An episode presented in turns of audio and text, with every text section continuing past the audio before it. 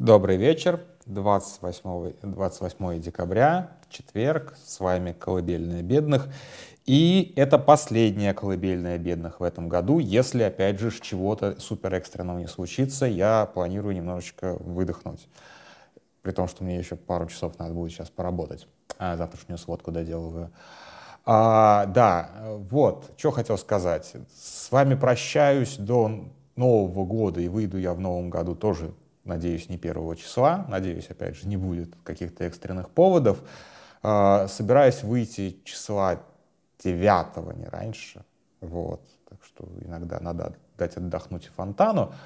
А, ну, как бы это не то, чтобы я прям сильно это самое а, задолбался, но, честно говоря, просто не хочется высасывать темы из, из пальца, а, как правило, на выходных темы из пальца, они вот как бы единственное, что тебе остается. И, сами понимаете, за эти выходные можно растратить все свои самые офигительные истории, и их еще и не будет никто слушать, потому что все мордой в, сала, в салате. Не хочется, неинтересно. Так вот, а, Смирнов уже, опять же, начал подводить итоги года, послушайте его, и по сравнению со Смирновым я, наверное, ничего нового и не скажу потому что у меня тоже итог года один. Война, война, война и война. Вчера мне пишет девушка с «Эхо Москвы», ой, «Эхо Москвы», простите, с «Дождя», а, продюсерка, и такая, а включитесь к нам в эфир, а, хотим поговорить с вами о том, какие вот как бы репрессивные тенденции 23 года обсудить. Я такой, какие репрессии? Я вообще не в этом сейчас. Я сейчас исключительно полностью в войне, и как бы главный профиль медиазоны — это описание репрессий, и я ничего в этом году не делал, ну, кроме каких-то совершенно дежурных вещей, то, что касается нашей как бы главной тематики. Я полностью весь как бы в исключительно в военных темах, ну и в темах политики, в темах выборов, выборов, разумеется, но а, это тоже все переплетено одно с другим. То есть как бы ничего, да в принципе и репрессии, о которых я в итоге говорил на дожде, это тоже репрессии, которые связаны больше с войной, чем там, с цензурой, еще с чем-то, с борьбой с э, Навальным. Все это ушло, ну, честно, ну, на второй план ушло. То есть, конечно же, а, Навального жутко там э, прессуют в колонии, навальнистов сажают, еще что-то, еще что-то. Правда ушло все на, вой... на второй план на фоне войны. И как ни крути, все, все человеческое страдание, все, все, все ужасы, которые творит российское государство внутри, ушли на второй план по сравнению с тем, что а, российское государство творит вовне. Правда. Поэтому говорить ни, ни о чем, кроме как о войне, смысла я не вижу. А, э, и подводить какие-либо итоги года, кроме военных, я тоже не вижу. А, я немножечко поспорю с Смирновым а, в части, ну это уже, наверное, попозже. Я соглашусь с Смирновым. Я тоже не, не бог весь военный аналитик, разумеется, и лучше послушать действительно то, что говорит Руслан Левиев у нас в эфире сегодня. Но вот что важно, что как бы я продолжу Телевиев. А, мы не осознаем, как бы Кремль очень все-таки как бы умный и опасный противник. Правда, умный и опасный противник. И, а, конечно же, даже в 22 году не было такого ощущения, ну, кроме как, наверное, осенью не было как-то особо, особого ощущения, что вот-вот как бы российская армия развалится и Путин проиграет. Ну, у многих, может быть, было. было какое-то, были какие-то шапкозакидательские настроения. Я ими, не, мне кажется, не проникался. Но, опять же, как, как, себя, как критиковать себя в прошлом? Вроде не проникался. Но мне кажется, да, у меня были шапкозакидательские настроения накануне украинского контрнаступления, потому что, честно говоря, я не верил, что мобилизованные а, выдержат, не побегут, условно говоря. Не побежали. Вот. А, в принципе, они не побежали это второй раз, по большому счету, потому что первый раз они также а, ну, как бы прекратили по факту а, украинское наступление под Харьковом, ну, за Харьковом, ну, вы поняли, там, на севере. Вот, так что здесь, в общем-то, ничего удивительного. Там, где армия бежит, мобилизованные почему-то сражаются. Удивительная вещь вообще. как, хотя казалось бы. А, ну так вот, а, для меня главный итог этого года это чудовищный, как бы, ну, в очередной раз, да, уже не первый, не десятый раз я это вижу, чудовищный цинизм Кремля, чудовищный цинизм руководства, чудовищный цинизм э, военных, политиков, администраторов, все остальное. Э, я вот просто по нескольким там, пунктам, пунктам этого цинизма пройдусь. Ну, первый, самый циничный, пожалуй, момент, это, конечно же, э, фактически подмена армии гражданским населением. То есть, э, я поясню сейчас, это не значит, что как бы живым щитом пользуются, хотя живым щитом тоже пользуются. Э, это значит, что да, действительно, э, российская армия, ну не то чтобы совсем не воюет, воюет, воюет, но воюет в гораздо меньшей степени. Вот та самая профессиональная армия, которую мы дико там, долго оплачивали своими налогами, которые нам, нас призывали гордиться, а, которая всячески должна была защищать, оборонять наши рубежи, а ее как бы, а ее нет. То есть как бы она не участвует. В 22 году она получила просто как бы, ну, по всему, что можно было получить. Бежала, сверкая пятками, где только можно было бежать, сверкая пятками. А, при том, что Укра... я помню, опять же, эти кадры Харьковского наступления, когда, извините, в прорыв украинских, э, украинских ну, таких же, в общем-то, мобилизованных, завозили буквально автобусами Богдан. Настолько там все было плохо с точки зрения техники. То есть, ну, не пешком же бежать за отступающими российскими войсками.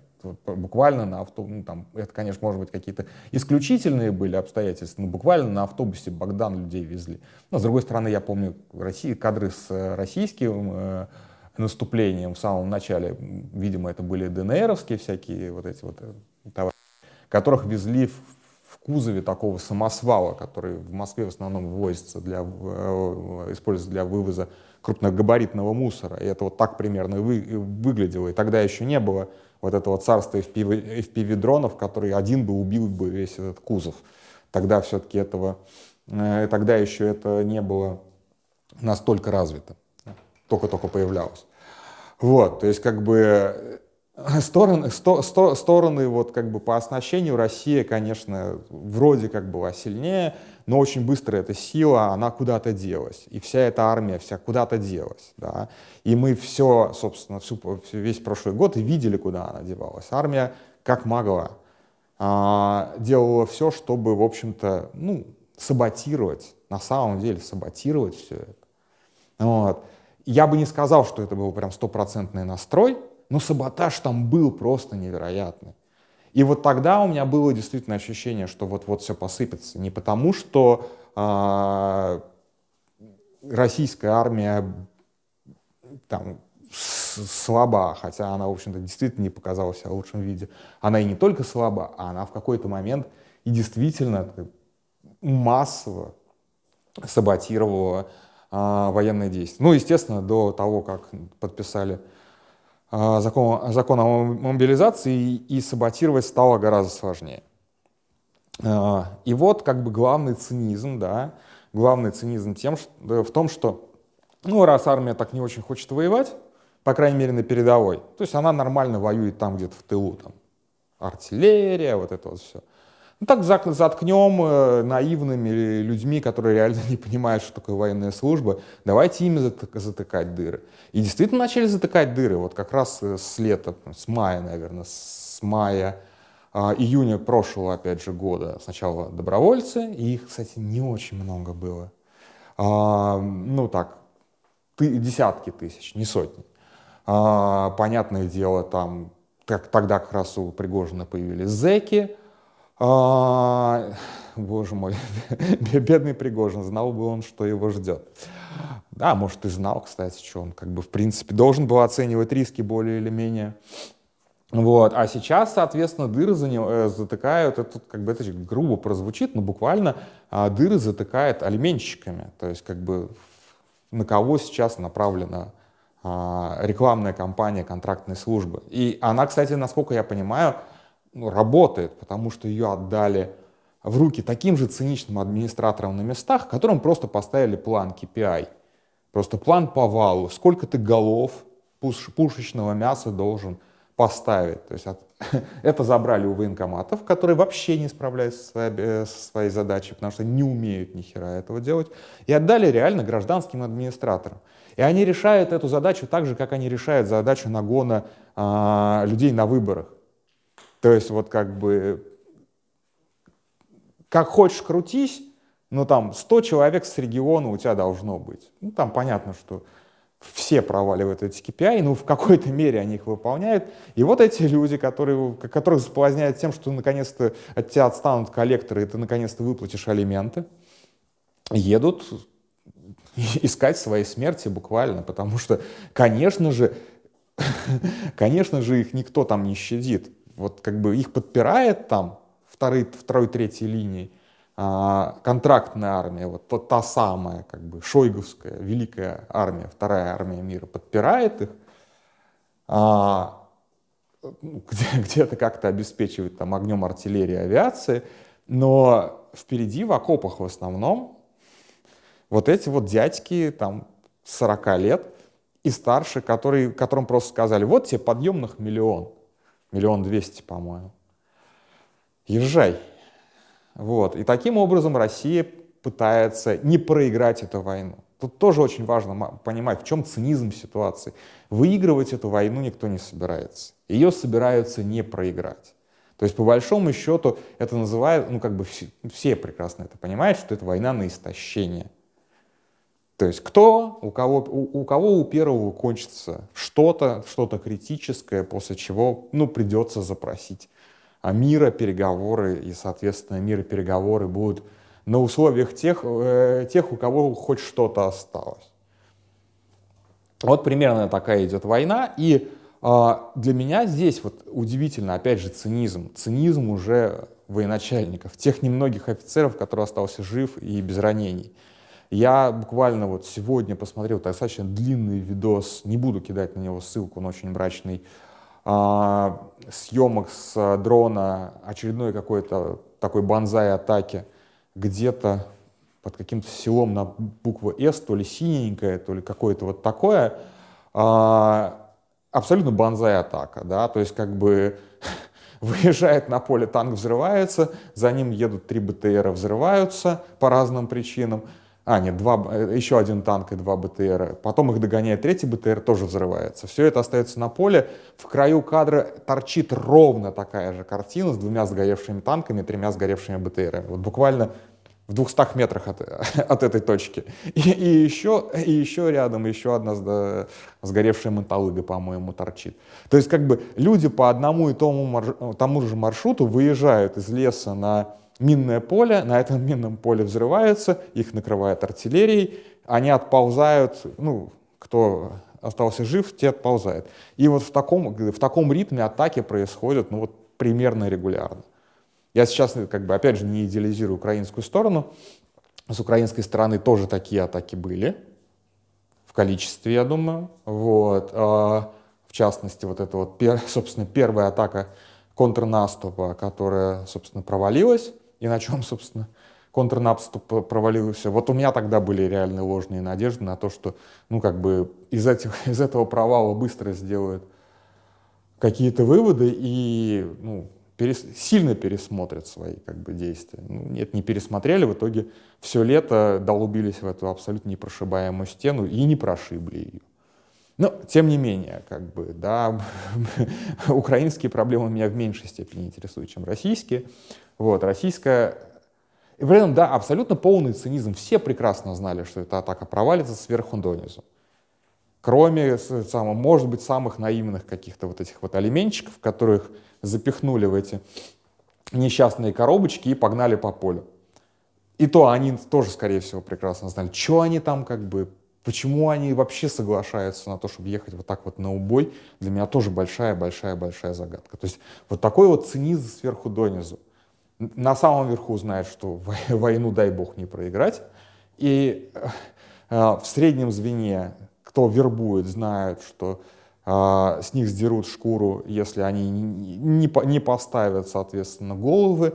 а, в этом самом военном руководстве прекрасно знает, что все эти атаки бессмысленны, и все равно все продолжают делать свою работу. То есть какая-то вот какое-то невероятное царство уже не лжи, а именно лжи и цинизма. То есть совершенно похеру. Совершенно похеру на жизни этих людей. Совершенно похеру даже на свои жизни. Потому что вот как бы... Мы, то есть это даже вот как бы не цинизм в поисках выгоды, а цинизм в поисках сохранения своего места. Потому что место лишиться страшнее даже, чем жизнь. Это, это удивительная история. То есть настолько, настолько, без, настолько такая бесхребетность, конечно же, меня удивляет. Но это, наверное, все-таки не итог года. Это вообще в принципе какая-то вот такая вот фигня. Вот. И от этого как бы вот, ну то есть вот это вот мрачное, вот это вот мрачное созерцание вот этого полного пиздеца, собственно, уже второй год. А, ну то есть как бы помните, у Навального было вот это вот прекратите смотреть в стол, когда он обращался к судье, которая выносила заведомо неправосудный приговор, да? Но судья при этом что?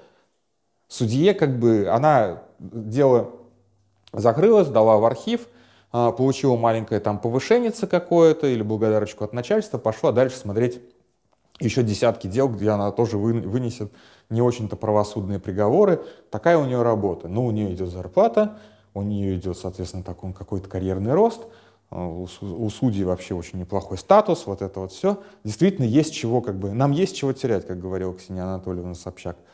А, но эти-то, им терять, ну, как бы, их потери несопоставимы совершенно, и риски гораздо выше. А, сегодня, у, опять же, у Венедиктова прочитал какой-то совершенно идиотский пост, в котором ну, просто слова вроде как составлены в предложение, но смысла никакого нет. И ты, там была какая-то вот такая мысль о том, что типа вот эта вот вечеринка, извините, я все-таки к, к этой мысли должен был прийти, вечеринка на, э, у Ивлеевой, вечеринка Ивлеева, ее же видят вот эти вот ребята с оружием, и тут два обстоятельства. Или это оружие можно повернуть в другую сторону, там не было так написано, но я так понял, или его просто бросить. И я вот, честно говоря, не понимаю, а почему вот этот вот вариант или просто бросить до сих пор не, не становится массовым. Серьезно, как бы нет, у этой войны нет цели, у этой войны нет смысла, у этой войны нет ни... То есть если действительно завтра, вот реально, если завтра Путин скажет, все, война закончилась, она же закончится. И люди просто разойдутся по домам. И даже не вспомнят, а зачем они воевали. И что это вообще такое было. И этот эпизод будут обходить просто таким большим-большим недоумением.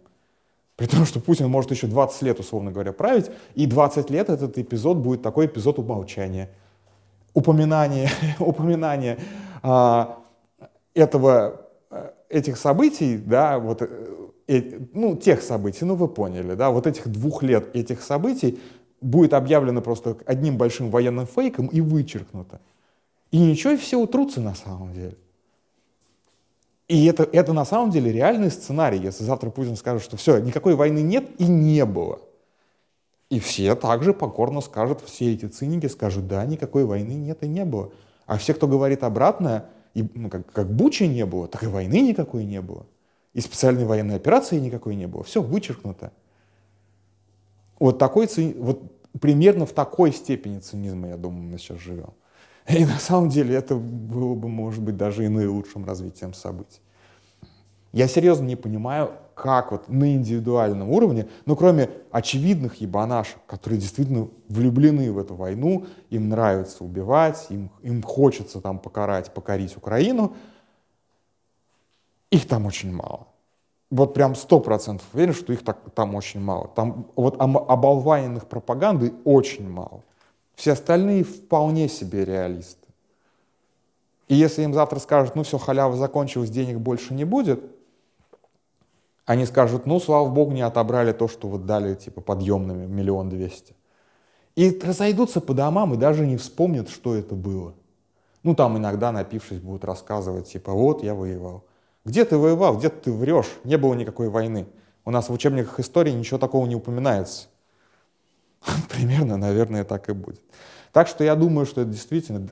Я думаю, что в итоге действительно эта война станет, а, когда она закончится, она станет таким большим-большим пятном забвения и умолчания. Я думаю, что плюс-минус при любой власти. Слишком стыдно будет вспомнить вот это вот, как, этот циничный разврат. То есть вот вечеринку Ивлеевой не, не стыдно будет вспоминать. А вот участие, хоть какое-то вот даже косвенное участие в этой войне будет настолько стыдным эпизодом в жизни, как будто ты вот реально э, валялся в говне на, на, на, на центральной площади родного города, и все, и все знакомые прошли мимо и посмотрели на тебя, какой ты красивый в говне валяешься. Вот настолько стыдно будет вообще в принципе иметь какое-либо отношение к этой прекрасной специальной военной операции. Вот, немножечко сегодня злобно, ну, наверное, оно такой, такой год был, извините. Никакого другого года нам, к сожалению, судьба не послала. Вот, так что прощаюсь с вами до 8-9. Я надеюсь, все будет хорошо, и следующий год будет годом, когда мы можем сказать, что ладно, давайте забудем уже эту войну. Ну, не мы, а те люди, которые сейчас ее ведут. На этом все. Спокойной ночи.